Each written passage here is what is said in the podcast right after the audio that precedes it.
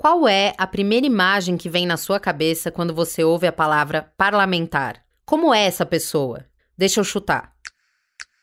É um homem. Meu nome é Ângela Boldrini e eu sou repórter da Folha em Brasília. Eu posso dizer que se na sua imaginação os políticos são homens, ela não tá errada. O poder é um universo dominado por ternos e gravatas. Um universo que não reflete o Brasil. Como que um país com 82 milhões de eleitoras tem menos de 100 mulheres no Congresso? Por que nós somos tantas na hora de apertar o botão da urna e tão poucas na hora de receber o voto? Está em processo de transição a fotografia do poder no Brasil. Eu represento uma parcela da população, as deputadas da esquerda representam outra parcela da população e todas fomos eleitas, todas temos o direito de estar aqui. Cá estou eu, a única mulher governadora do Brasil. O que, que explica isso? Para entender o lugar da mulher brasileira na política, eu rodei um bom pedaço do Brasil.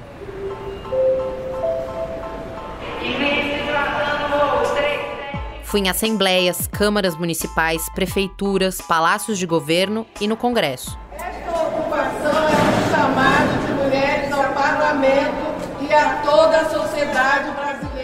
Visitei gabinetes, escritórios e casas. Aqui era o local onde eu estudava, onde eu pensei a campanha, as estratégias da campanha e tudo mais. Ouvi eleitoras, eleitas, candidatas e pesquisadoras. E elas me contaram essa história desde o começo. E alguém me falou, falou, Gina, sua avó é a primeira eleitora, que bacana.